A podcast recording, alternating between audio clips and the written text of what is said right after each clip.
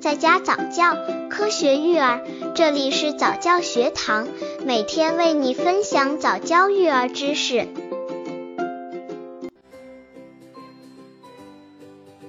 二十三，婴儿呛奶怎么办？为什么会呛奶？婴儿呛奶怎么办呢？其实很多时候，很多人认为婴儿呛奶是小事，其实并不然，严重的呛奶甚至能造成婴儿死亡。呛奶在婴儿的成长过程中算是很常见的，所以宝妈们在碰到婴儿呛奶时，要根据呛奶的严重程度来做应对措施。刚接触早教育儿的父母，可以到公众号早教学堂获取早教育儿课程，让宝宝在家早教，科学育儿。一般情况下，轻微的呛奶，宝宝自己会调试呼吸及吞咽动作，不会吸入气管。只要密切观察宝宝的呼吸状况及肤色即可。而若是较为严重的呛奶，则宝妈和奶爸们则要做好应急措施，还要将宝宝马上送院做进一步诊查。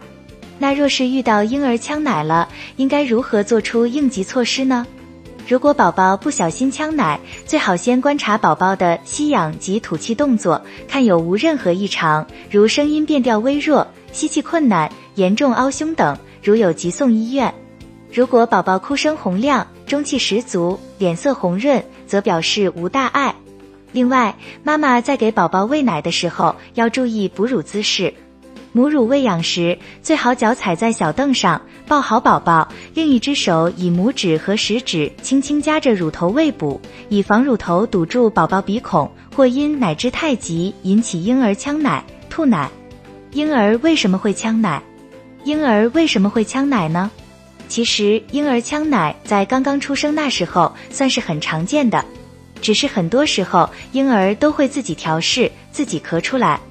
而婴儿吐奶，很多时候就是造成婴儿呛奶的原因。吐奶最怕的是奶水由食道逆流到咽喉部时，在吸气的瞬间误入气管而引起呛奶。因为婴儿的神经系统刚刚发育，一些反射还很薄弱，他们不能把呛入呼吸道的奶咳出，于是常因奶液对气道机械性阻塞而发生窒息。又加上婴儿的大脑细胞对氧气十分敏感，若停止供氧五分钟即可死亡。所以说，婴儿呛奶的危险性还是很大的。